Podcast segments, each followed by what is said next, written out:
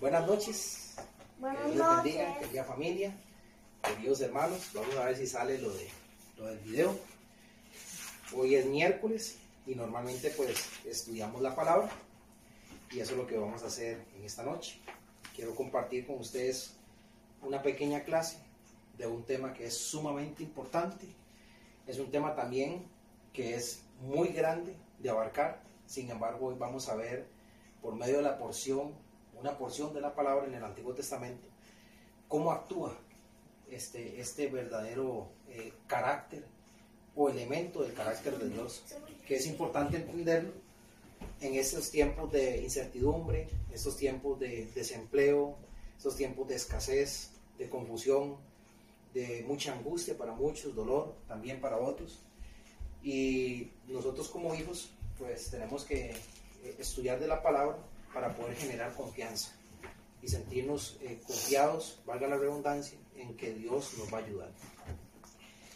Recién entonábamos el himno 231 y decía, nada en la vida te faltará, Dios cuidará de ti, siempre su gracia te bastará, Dios cuidará de ti. Ahora que pasa todo este tema de que no, no se sabe qué va a pasar con nuestros trabajos, con la comida, con lo que tenemos que suplir, las necesidades, incluso con nuestra salud, uno se pone a pensar muchas cosas. Da temor, genera incertidumbre, hay confusión. Pero uno comienza a, a recordar ciertas cosas de la palabra de Dios y uno entiende de que, de que Dios está con nosotros. Uno en el fondo siente de que Dios de alguna u otra manera lo va a ayudar a uno. Y en lo personal yo me puse a, recordar cómo Dios le dio de todo a Israel. Lo alimentó, le dio codornices, sacó agua de la piedra, eh, abrió un mar completo, lo protegió de día, lo protegió de noche. Y no solamente ahí, sino que cuando llegan a la tierra de Canaán, suple todas sus necesidades, les da tierra, les da abundancia de fruto, una tierra que fluía leche, que fluía miel. Y a lo largo del tiempo siempre estuvo supliendo las necesidades de Israel. Pero uno piensa, bueno, eh, eso es para gente del Antiguo Testamento, era porque era el pueblo de Israel, era porque pues estaba eh, enseñándole al mundo que Dios estaba con ellos y, y muchas cosas puede uno llegar a sentir que era muy exclusivo de la gente del Antiguo Testamento, muy exclusivo de las personas que aparecen escritas en el Nuevo Testamento. Y eso puede llegar a generar pues un poco de pánico y de eh, incertidumbre y falta de fe, generando incredulidad en nosotros, de que muy posiblemente no vaya a ser así con nosotros.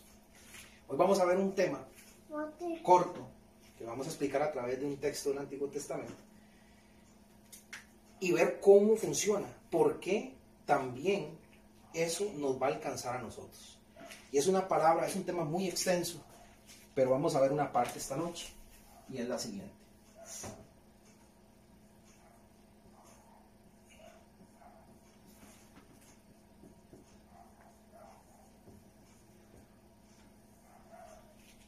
Providencia.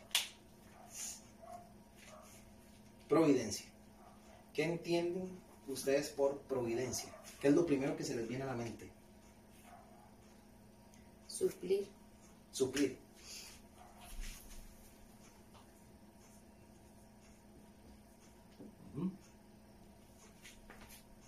Predica. Predica. ¿No? Providencia. Suplir. De proveer. ¿Qué? Proveer. Proveer.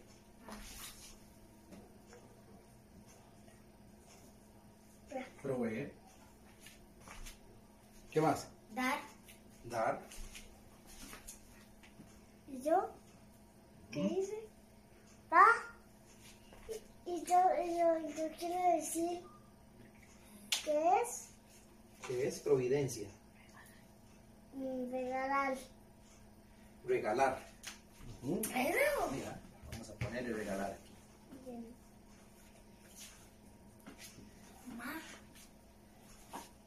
La palabra providencia, pues tiene que ver mucho con esto que están diciendo acá. Es suplir, es proveer, es dar. Dice que la palabra providencia es el término teológico que indica soberanía, supervisión, la intervención o el conjunto de acciones activas de Dios en el socorro de los hombres.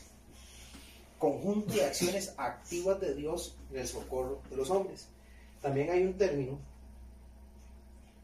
que se llama provisión. Pa.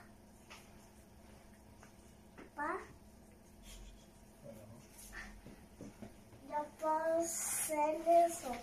Y ahí. Provisión. Ahorita, mi amor.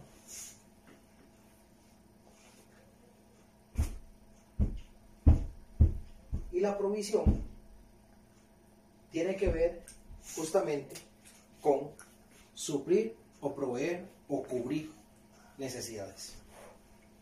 Lo primero que uno tiene que entender de la providencia de Dios antes de tocar el texto es que suplir, proveer, dar o la misma provisión es algo que está inmerso en la personalidad o en el carácter de Dios. Pa, porque regalar no.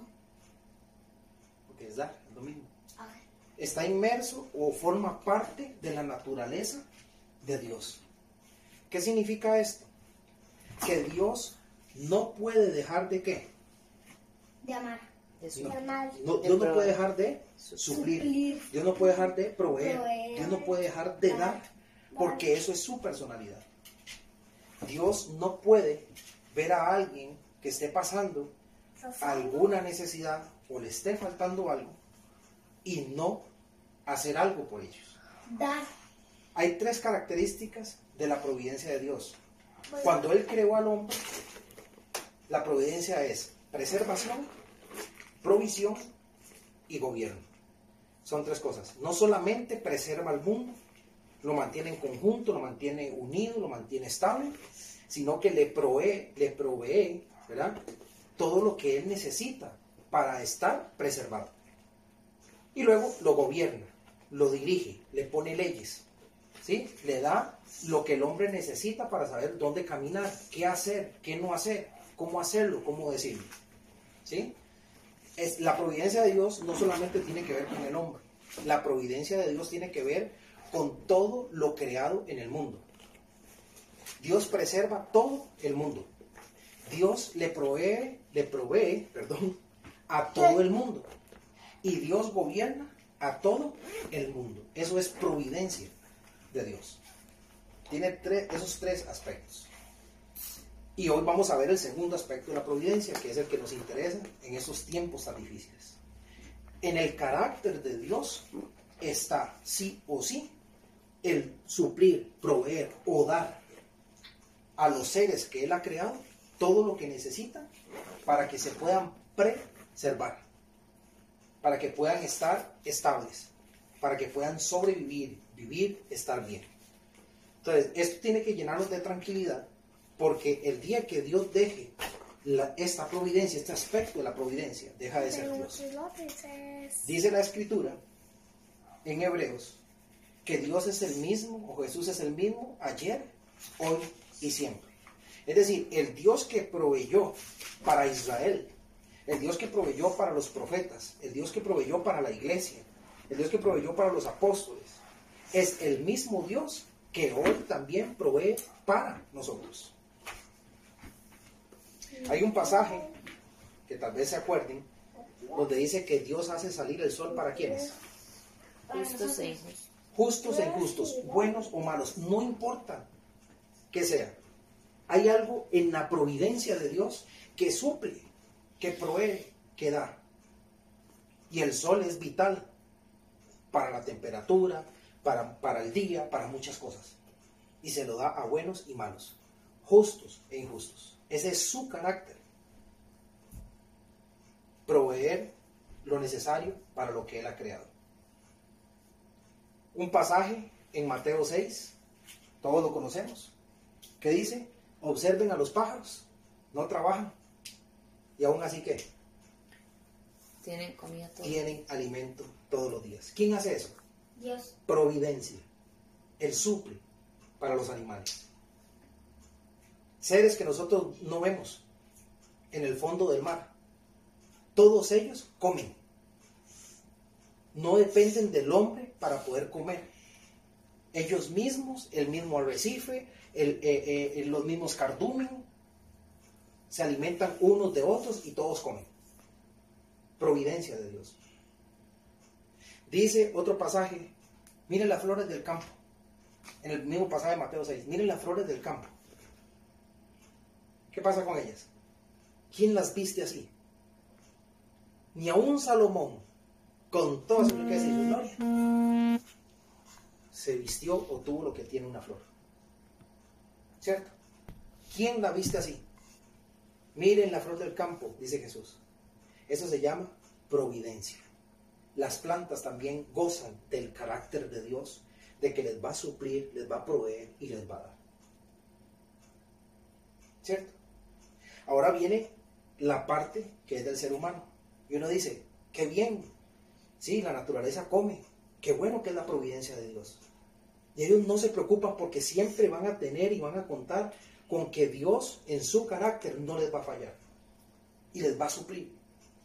Las flores, las plantas, todo cuentan con que Dios les va a suplir. Y creen y confían. Pero ¿qué pasa con nosotros? ¿Por qué estamos tan afanados? ¿Por qué estamos tan preocupados? ¿Por qué estamos tan confundidos? Porque se nos ha tocado dos aspectos, por lo menos dos, hay muchos, pero por lo menos dos aspectos que son fundamentales en la vida del ser humano, que es tener salud y tener el dinero para comer. Y hoy se nos está diciendo que muy posiblemente no vamos a tener para suplir nuestras necesidades. Y se nos está diciendo que muy posiblemente no vamos a, a tener salud, Dios no quiera. Pero ese es el mensaje de lo que está pasando. Así que uno dice, bueno, y ahora, como dijo el, el Chapulín, ahora ¿quién podrá ayudarnos?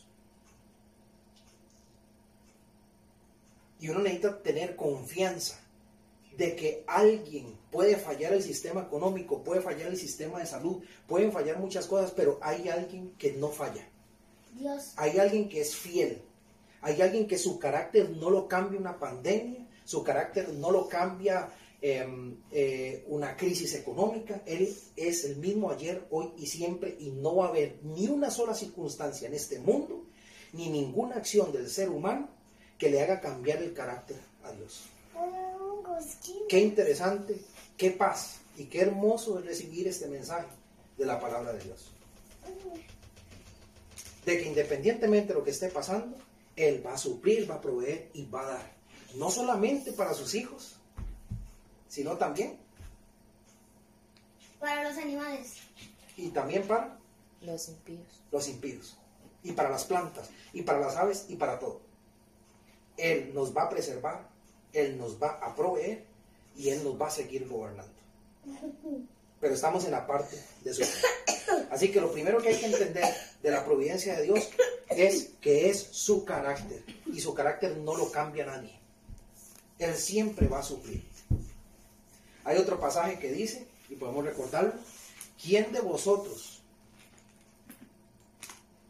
pide un pan y le va a dar una piedra?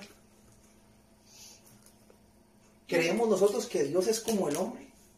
No. Que estamos pidiendo pan y nos va a dar una piedra, no tome, comas eso. No. Si vosotros, como padres en este mundo, sabéis dar buenas dádivas a vuestros hijos, cuánto más vuestro Padre Celestial que está en los cielos dará buenas dádivas a aquellos que le pidan y le dará de su Espíritu Santo, dice la palabra de Dios.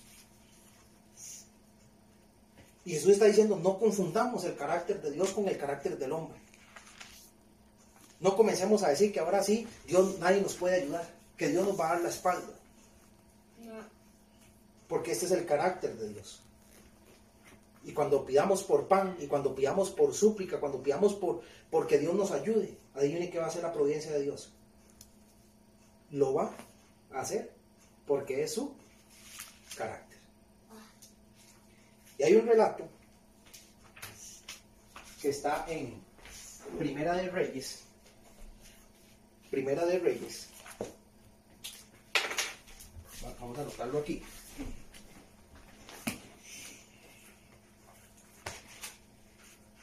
Primera de Reyes 17 del, del 1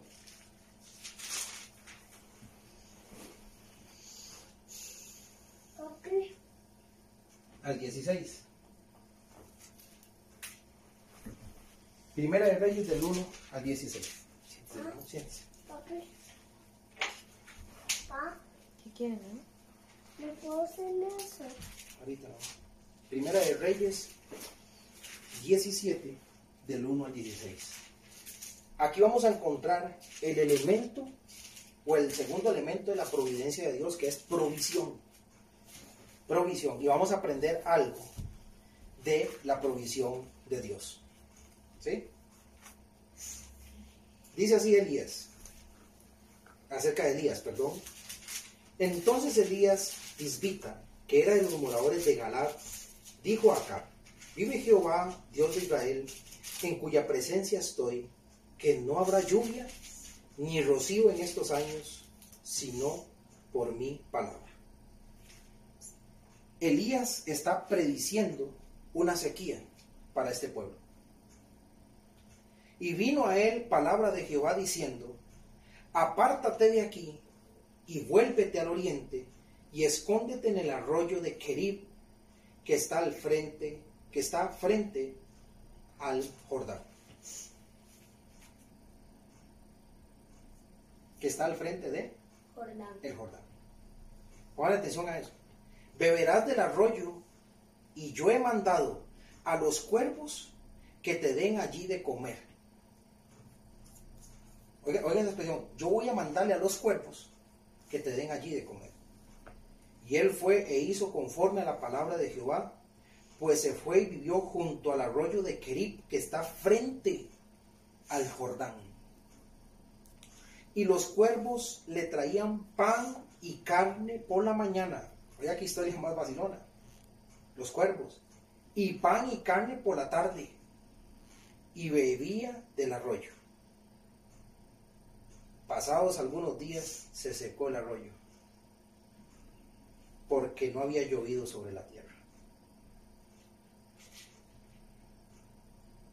Vino luego a él palabra de Jehová diciendo, como se secó el arroyo, le dice, levántate, ve a Sarepta de Sidón y mora allí. He aquí yo he dado orden allí a una mujer viuda que te sustente que te sustente. Entonces él se levantó y se fue a Sarepta, y cuando llegó a la puerta de la ciudad, he aquí una mujer viuda que estaba allí recogiendo leña, y él la llamó y le dijo, te ruego que me traigas un poco de agua en un vaso para que beba. Y yendo ella para traérsela, él la volvió a llamar y le dijo, te ruego que me traigas también un bocado de pan en tu mano. Y ella respondió, vive Jehová tu Dios, que no tengo pan cocido.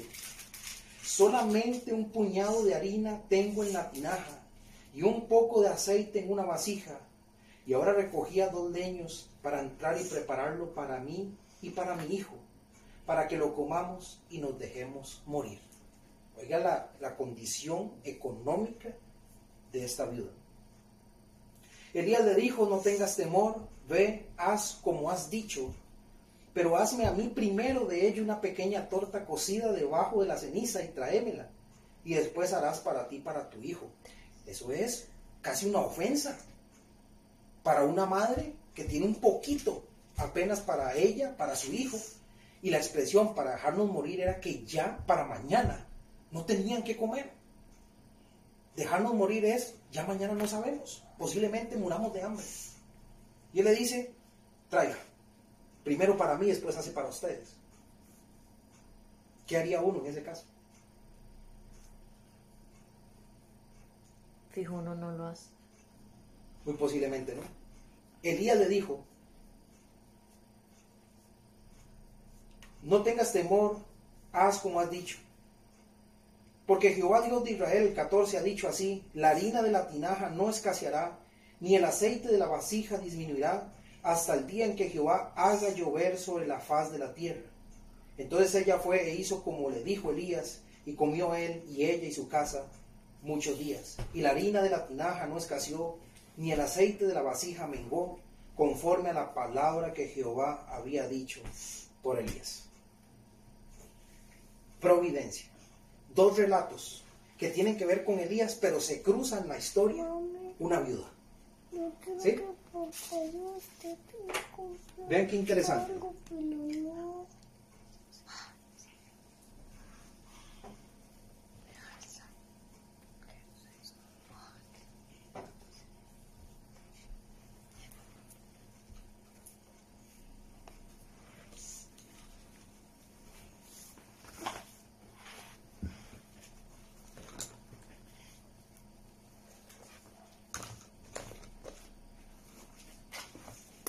Que evaluemos elementos de la providencia de Dios. ¿sí? Lo primero que, que hay en estos dos, dos versos, o en los textos que hemos leído, es que Dios lo manda a dos lugares que son impensables, donde uno puede proveerse de cosas. ¿Sí? Vea, por ejemplo, oye, escuchen esta expresión. Predice una sequía y Dios le dice, apártate y ve al arroyo de Kerib, que está frente a dónde. Al río Jordán.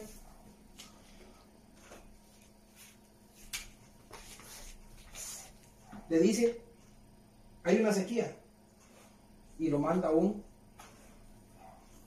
arroyo versus un río o río Jordán.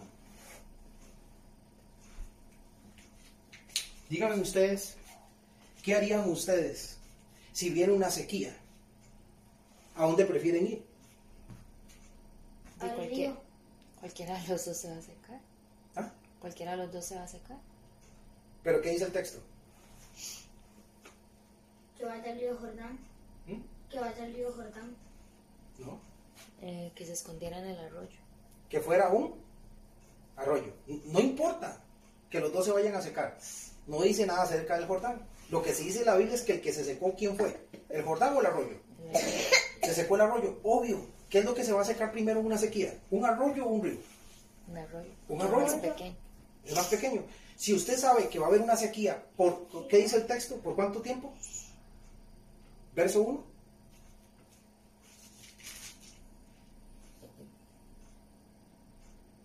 Años. ¿Cuánto dice? Verso 1. Va a haber una sequía En estos años. ¿no? en este lugar por muchos Años. Rocío, en estos años. En estos años. No dice cuántos, pero ya estos suma más de dos años. Si a usted le dicen que va a haber una sequía de dos años, ¿dónde prefiere ir usted a recoger agua? Al río. Al río. Obvio, el río, usted dice, tengo para tomar, se va a secar de último y guardo agua. ¿Y Dios qué le dice? ¿Vaya a dónde? Al arroyo. Vaya al arroyo. Pa, son las palomas mensajeras las que les dan esos mensajes. Espérese, ahorita vamos a esa parte. Primero vean los lugares que Dios escoge. Algo totalmente loco, contrario a lo que uno normalmente haría. Yo hubiera escogido el río. Guardo más agua, se seca de último, tengo más abundante de agua, hasta me puedo tomar cualquier decisión sobre el agua, bañarme, etc. Y lo manda a un arroyo. Pues obvio, dice el pasaje, que qué pasó con el arroyo. Se secó. Se secó, lógico. Lo primero que se iba a secar en una sequía es un arroyo. ¿Sí? Ahora, cuando se seca el arroyo, lo manda a dónde? ¿Qué dice el texto? ¿Cuál ciudad? Querit. Ah, no.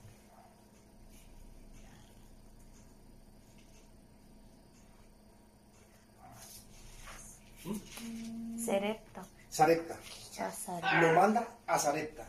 Pues a usted. Él le dice, mira, El se, no- nos secó el arroyo, ahora váyase y lo voy a mandar. Primero, 8, 9. hay dos cosas que ocurren aquí de la providencia de Dios. Y le dice, podemos poner aquí Sarepta. ¿Sabe qué significa Sarepta? En una forma resumida.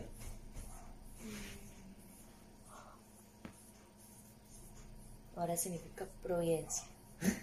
¿Sabe qué significa Sarepta?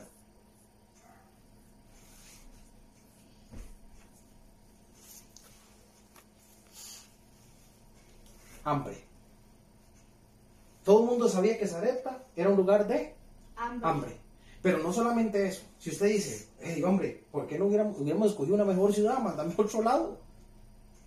Donde hay más provisión. Porque me vas a mandar a la tierra de hambre. No solamente eso. Ya estaba muerto de sed, ahora sí va a morir. ¿Sí? Exactamente. No solamente eso. Sino que usted dice, bueno, si ya me vas a mandar una tierra de hambre, mándame con alguien que pueda suplir las necesidades mías. ¿A dónde lo manda él? No ayuda. ¿Con quién? Una viuda. ¿Quién es una viuda? No, y era pobre. No tiene marido. Adivinen, adivinen cuánta provisión podía tener una viuda en aquel entonces, donde la mujer dependía 100% del hombre. ¿Mm? ¿Qué hubieran escogido ustedes? Una buena familia, ¿no? Alguien de, de lo mejor de Zarepta, ya que es un lugar de hambre. Y Dios le dice, vaya, y no solamente va a este lugar, sino va a donde una viuda. Versus, ¿qué cosa? Una mejor ciudad. Una mejor ciudad. ¿Qué es lo primero que ustedes notan de la providencia de Dios?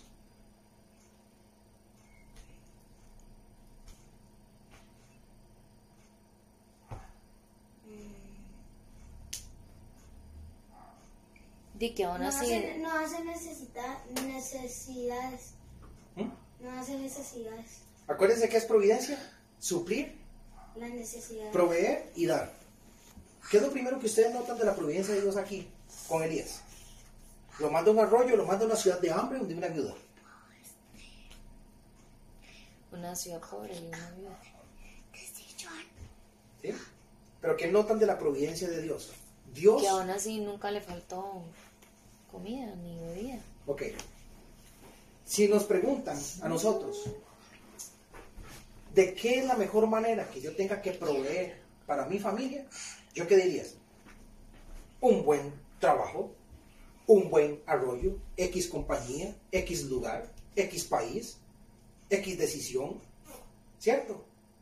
Pero si es, pero si él decía que no podemos ir a eso, entonces nos manda eso, pero igual vamos a poder proveer para nuestra familia. Ah, ok. Por ahí va el mensaje. La, pro- la forma en que Dios provee para los suyos no es la misma forma en que nosotros Creemos. que lo va a creemos que va a ser. Eso es lo primero de la providencia de Dios. No confundamos. Uno cree que Dios lo va a proveer en el lugar donde uno cree que va a ser provisto. En el lugar que uno cree que es el mejor lugar. ¿Sí? Alguien podría decidir en toda esta calamidad que el mejor país para ir a uno surgir es X o Y. Alguien podría decir mejor tener este u otro trabajo porque ahí es donde usted va a comer. ¿Cierto? Pero es que la providencia de Dios no es lógica. Lo primero de la providencia de Dios es que Él no provee del- o no busca los lugares de providencia o de proveer de la misma forma en que nosotros lo buscaríamos. Por eso es que uno se abruma y a veces uno no entiende a Dios. Porque si uno entendiera estas cosas se daría cuenta de que Dios normalmente actúa de esta manera. En vez de escoger un río, escoge un arroyo. En vez de escoger una, una buena ciudad, un buen matrimonio, escoge la ciudad de hambre y una viuda. ¿Cierto? ¿Y por qué? Porque ese es el carácter de Dios. Así entendemos la providencia de Dios. ¿Sí?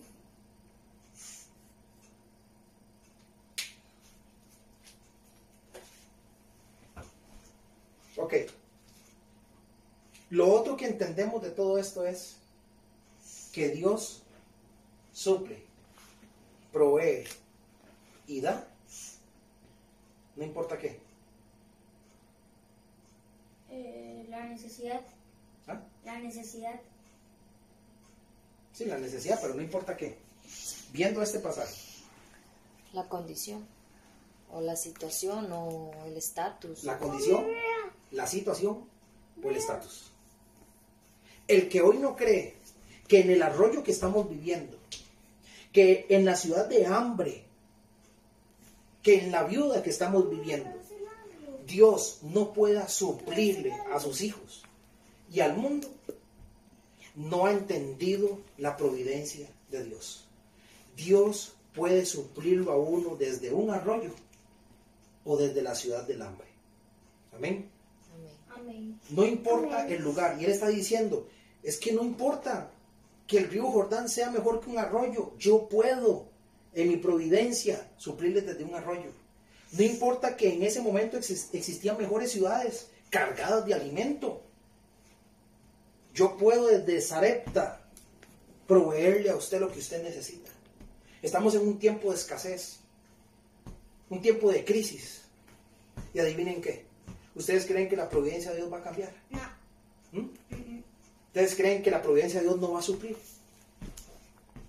No importa qué crisis, no importa qué situación estemos viviendo, Dios puede y va a hacerlo. Va a suplir, proveer y darnos todo lo que nosotros necesitamos para vivir. Ese es el primer mensaje, el segundo mensaje, la providencia de Dios. Primero, provee de los lugares que nosotros normalmente no escogeríamos o no entenderíamos que fuera ahí. Segundo, lo hace no importando el lugar o qué tan precario o qué tan pequeño o qué tan ilógico sea el lugar. Dios va a proveer. ¿Cierto? Bien. Dice el pasaje también, aparte de esto,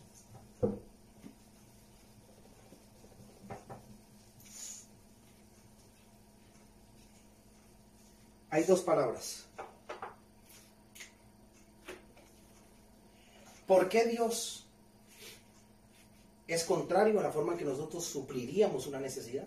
Por su providencia. ¿Y por qué Dios puede, escuche bien, por qué Dios puede de un arroyo cubrirle las necesidades a uno? ¿Y por qué Dios puede de la ciudad de hambre y de una viuda cubrir nuestras necesidades? Porque la suple. Sí, pero ¿por qué? Vea lo que dice el texto. Vea lo que dice el texto. Váyase al arroyo, beberás del arroyo. Verso 4. ¿Qué dice el verso 4? ¿Y yo qué?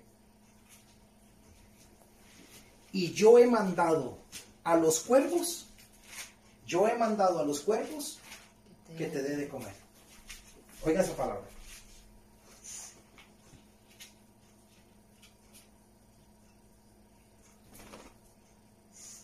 Yo he mandado. Verso 4. Otra expresión que me llama mucho la atención. Lea el verso 9. Verso 9. ¿Qué dice el verso 9?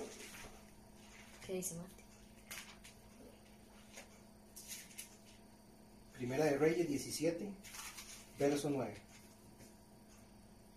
Levántate, vete a Sarepta de Sidón y mora allí. He aquí yo he dado orden allí a una mujer viuda. ¿Yo he dado qué? ¿Yo he dado qué dice? Orden. He dado orden.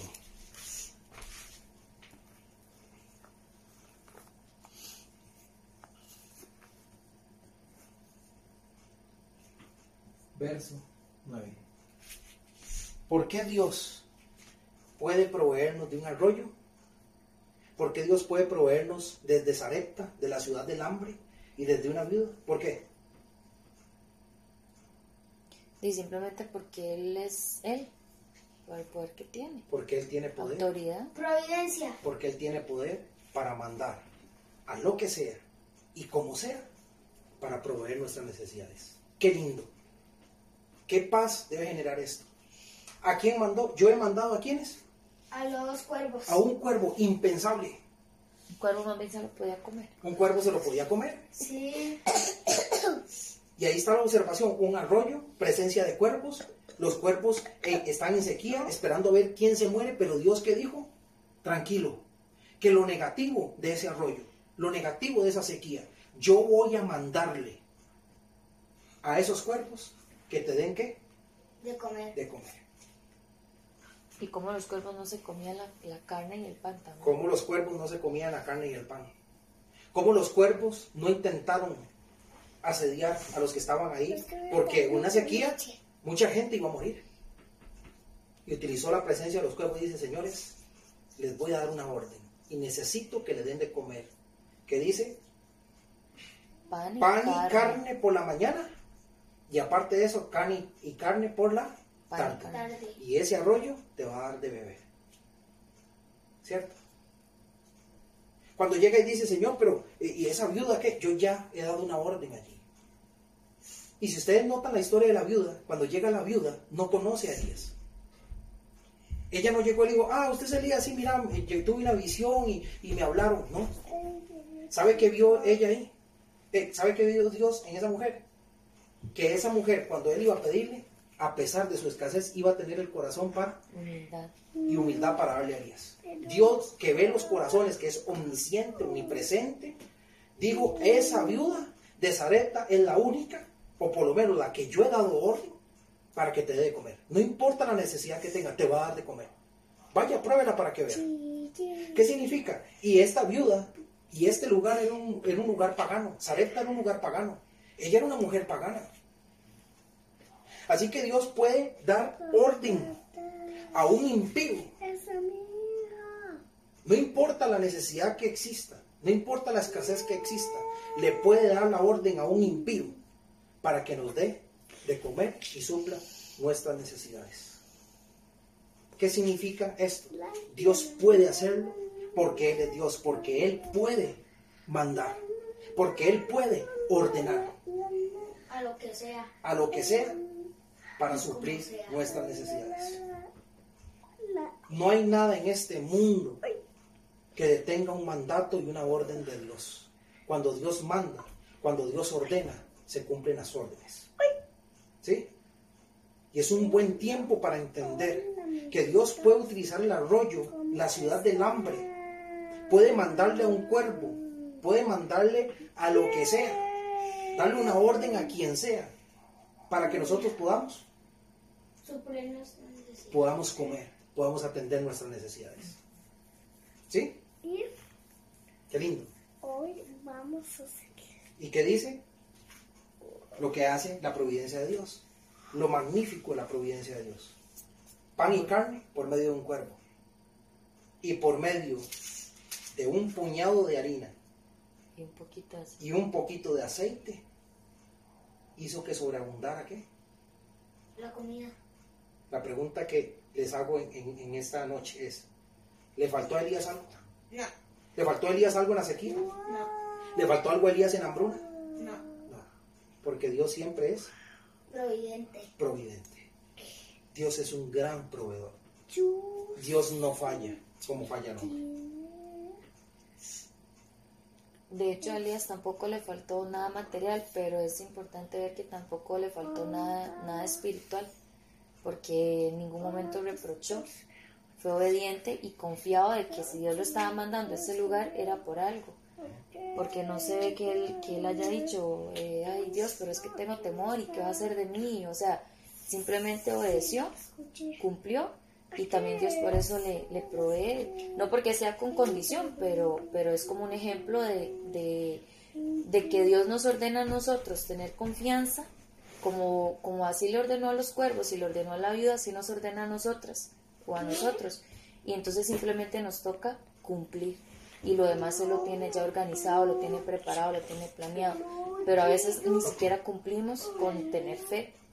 Entonces muy difícilmente también vamos a ver las cosas porque hay, hay muchas barreras, incluso mentales, de temor, de, de el pronóstico que, que, que hace el mundo, que hace un presidente, que bueno, ahora con esto de la, de la crisis, que hace el- la bolsa de valores y no sé qué cosas, todas esas cosas ocultan este o nos hacen disminuir el, el, el mandato y la orden que Dios nos dio de confiar, de que creamos en las promesas, de que Él, como dice usted en Hebreos, que no, no va a cambiar.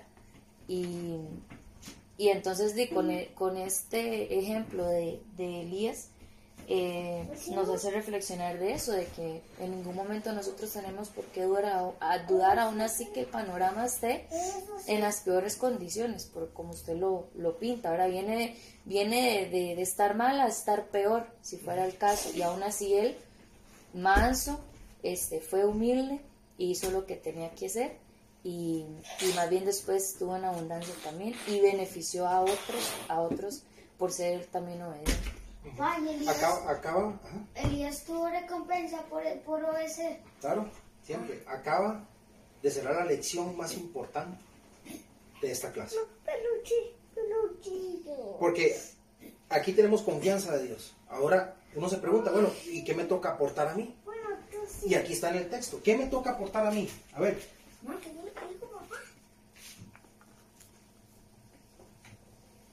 ¿De, de qué acaba de, de qué? ¿De la clase qué? A nosotros nos toca aportar la fe. ¿Usted? Fe, nos toca to- aportar fe en qué? Fe en la providencia de Dios. Dice el pasaje, oiga lo que dice el pasaje. Bueno. Le dijo Dios a Elías, apártate de aquí, vuélvete al oriente y escóndete en el arroyo. Beberás del arroyo y yo he mandado a los cuervos que te den allí de comer. Verso 5. Y él fue e hizo conforme a la palabra de Jehová. Y él fue e hizo. Vean esa palabra. Ahora vaya y le dijo, levántate, vete a Sarepta de Sidón y mora allí. Entonces él se levantó y fue. Se levantó. Se levantó y fue. Le dijo,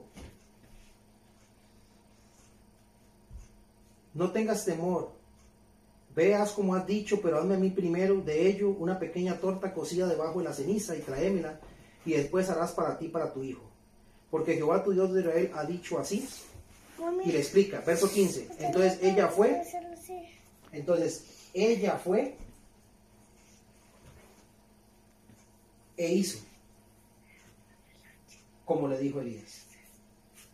Otra, otra cosa que noto yo es, es en ella, porque a ella se le dijo que tenía que, cuando llegara Elías, tenía que servirle. Otra hace las de Jonás, de esconderse para que cuando él llegue, este, o sea, él- ella tal vez podría decir, no, está loco, ¿cómo yo voy a hacer algo así si tengo un- apenas para, para mi hijo y para mí? Mejor yo me hago la loca y que a ver quién lo atiende. Pero él- ella también confía, ofreció y dio más de lo que tenía, como el texto también de la vida pobre, que dio, dio todo lo que tenía y confió en que Dios le, por obedecer, le iba a recompensar. O sea, no, no escatimó nada, porque otra persona, incluso uno, guarda y amontona para el día de la necesidad. Y aún así ella, necesitando, dio este, como prioridad incluso, porque uno como madre de ahora pone primero a los hijos. Y ella estaba pensando en la comida del hijo y de ella. Entonces uno como mamá dice, no, yo primero mi hijo y si queda yo le doy a los demás, incluso yo me muero de hambre, no importa, pero que coma mi hijo primero. Y aún así ella puso de primero, no a, no a Elías, sino el obedecer a la palabra de Dios. Y obviamente beneficia a Elías y por ende se beneficia a ella y el hijo. Ok, ahí van los dos elementos porque eso solo ocurre con la fe. Más nada, fe en la providencia de Dios. Cuando yo tengo fe en la providencia de Dios, yo me levanto y hago conforme a lo que Dios me ha dicho. Voy, me levanto y hago. Si usted ven a Elías y ven a la viuda de Sarepta, hicieron conforme a lo que les dijo y le dijo, vaya al arroyo que yo le voy a mandar un cuervo, él fue. Vaya a la viuda de Sarepta que ahí le van de comer, él fue. Le dijo a la viuda, no se preocupe, que usted no le va a, no le, no, no, no le va a faltar nada. Usted va a tener para comer para su hijo, para usted, deme a mí primero. Y ella fue e hizo. Fue en la providencia de Dios. Y yo, y yo también quería decir algo de como usted, eh, como usted dijo en la clase del domingo, de que a pesar de la tormenta más grande o extensa, igual hay que tener fe, como cuando los, los discípulos estaban montados en la barca y hubo una tormenta y ellos despertaron, despertaron a Jesús y dijeron que porque estaban tan atarantados. Y entonces eh, él calmó esa tormenta y así es como uno puede hacer con el, con el virus. De que a, de, de a pesar de la tormenta más grande que haya pasado, aunque tengamos el virus, el virus hay que tener fe. Amén. Así es. La fe es el ingrediente que tenemos que poner porque Dios no cambia. Dios pone la providencia, Dios de comer al, al pájaro, come, mañana va a comer. Las flores van a comer mañana, el injusto va a comer mañana, nosotros vamos a comer mañana. Él es, ese es su carácter, Él lo ha puesto. Lo puede hacer de donde sea, como sea, porque Él manda al universo, manda todo lo que existe. ¿Sí? Esa es la cuota de Dios. Pero mi cuota, ¿cuál es? La fe. Si yo no tengo fe, no puedo ver o descansar en la providencia de Dios. No puedo descansar en la providencia de Dios. Pero cuando yo tengo fe, yo lo hago. ¿Por qué Elías fue? Porque sabía que Dios le iba a proveer. ¿Por qué la vio de Sarepta sabiendo que tenía un, un poco de cosas que se iban a comer ese día y mañana no sabían que iban a comer, muy posiblemente iban a morir? Lo dio. ¿Por qué? Porque creyó en la providencia de Dios. No creyó en Elías. Vea qué texto más interesante. Dice que el hijo se le enferma, Elías se lo cura. Y ella le reclamó, le dice, que tienes varón de Dios conmigo, que ha venido aquí para traerme eh, a la memoria más mis iniquidades y para hacer morir a mi hijo. Y si ustedes leen el verso 24, ella dice, entonces la mujer, cuando le sana al hijo, entonces la mujer dijo a Elías, ahora conozco que tú eres varón de Dios y que la palabra de Jehová es verdad en tu boca. Entonces no creyó nunca en Elías. Creyó en la palabra de Jehová. Exacto. Pero no en Elías. Por eso ella, ella actuó de forma desinteresada. O sea, ella, por eso yo decía, ella simplemente obedeció a lo que ese mensajero, o, porque obviamente Dios no le habló directamente a ella. Llegó, me imagino que alguien y le dijo, este, me envió Dios, o, o no sé cómo. No, el texto dice, nadie- aquí lo que se puede entender es que Dios conocía el corazón de la viuda y sabía que que ella le iba a dar de comer. Dios la iba a usar a ella. Porque aquí viene otro tema, la vergüenza más grande. Esta viuda, esta viuda de Sarepta, era creyente, ¿no? No, No era pagana, dice usted. era pagana. Y ella creyó y tuvo confianza, fe, ¿en qué? En la providencia de Jehová. No le creyó a Elías, creyó la palabra de Jehová. Todavía Elías tenía sus dudas. Y hasta le reclama que por qué vino a traerle mortandad a la casa. Entonces, ¿cómo es posible? Y hemos recibido grandes lecciones que el mundo también cree en la providencia de Dios. No por eso se van a salvar, no estoy diciendo eso. Pero creen en la providencia de Dios. Saben que mañana van a comer. Ah, no. Y nosotros como hijos de Dios, que se supone que conocemos el carácter de Dios, andamos desconfiados de que mañana no vamos a comer, en unos meses no vamos a comer, en unos meses nos va a faltar esto, la salud, etc. O actuamos de forma interesada. O actuamos de forma Porque yo interesada. sé que si yo me sacrifico, ahorita Dios me va y, y tenemos el corazón equivocado, erróneo, el sentimiento erróneo, porque Dios, obviamente Dios escudriña el corazón. Él pasa como con la ofrenda. Usted, Dios, Dios escudriña la ofrenda y usted será el único engañado. Si lo que está dando lo está dando pensando en que Dios mañana me va a dar, si di 5 mil, mañana Dios a mí me va a bendecir con 15 mil, entonces ¿qué importa? Eso no es, o sea, un- es, es como un sentimiento que hay que canalizar, porque no es que está mal pensar que Dios a uno le va a multiplicar, porque Él lo, lo- lo dice así. Porque el que siembra generosamente, generosamente Ajá, también pero, se gana. pero es como, como tener ese cuidado a la hora de, de pensar, porque a veces nos, nos precipitamos o tal vez nos, nos ponemos altaneros en, en, en el poder que Dios tiene y, y- y mucho cuidado con eso también. O sea, siempre la humildad, pensando en que siento yo que Dios sí nos va a bendecir y prosperar, pero siempre la humildad. O sea, tener esa fe, pero no, no ser altanero ni, ni, ay, yo sé que Dios a mí me va, o sea, es que es, hay que tener mucho cuidado, siento yo, y, y, y tener mucho cuidado con eso. Dice que la ofrenda hay que darla no por necesidad, sino como un dador alegre. ¿verdad? Eso es muy importante. ¿Qué hace la fe?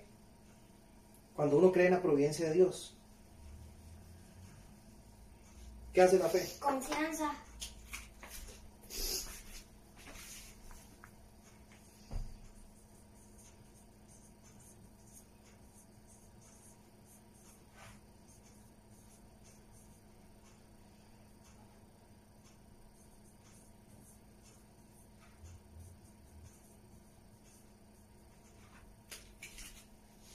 Comparte aún lo poco que se tiene.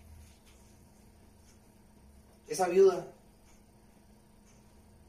desde el punto de vista humano, estaba entregando la única comida del día que tenía. La única. Y el día llega y le dice, hágame a mí primero. Y traté eso con... Eso, muy posiblemente, si él comía primero, ella sabía que no iban a comer ellos dos. Y lo hizo.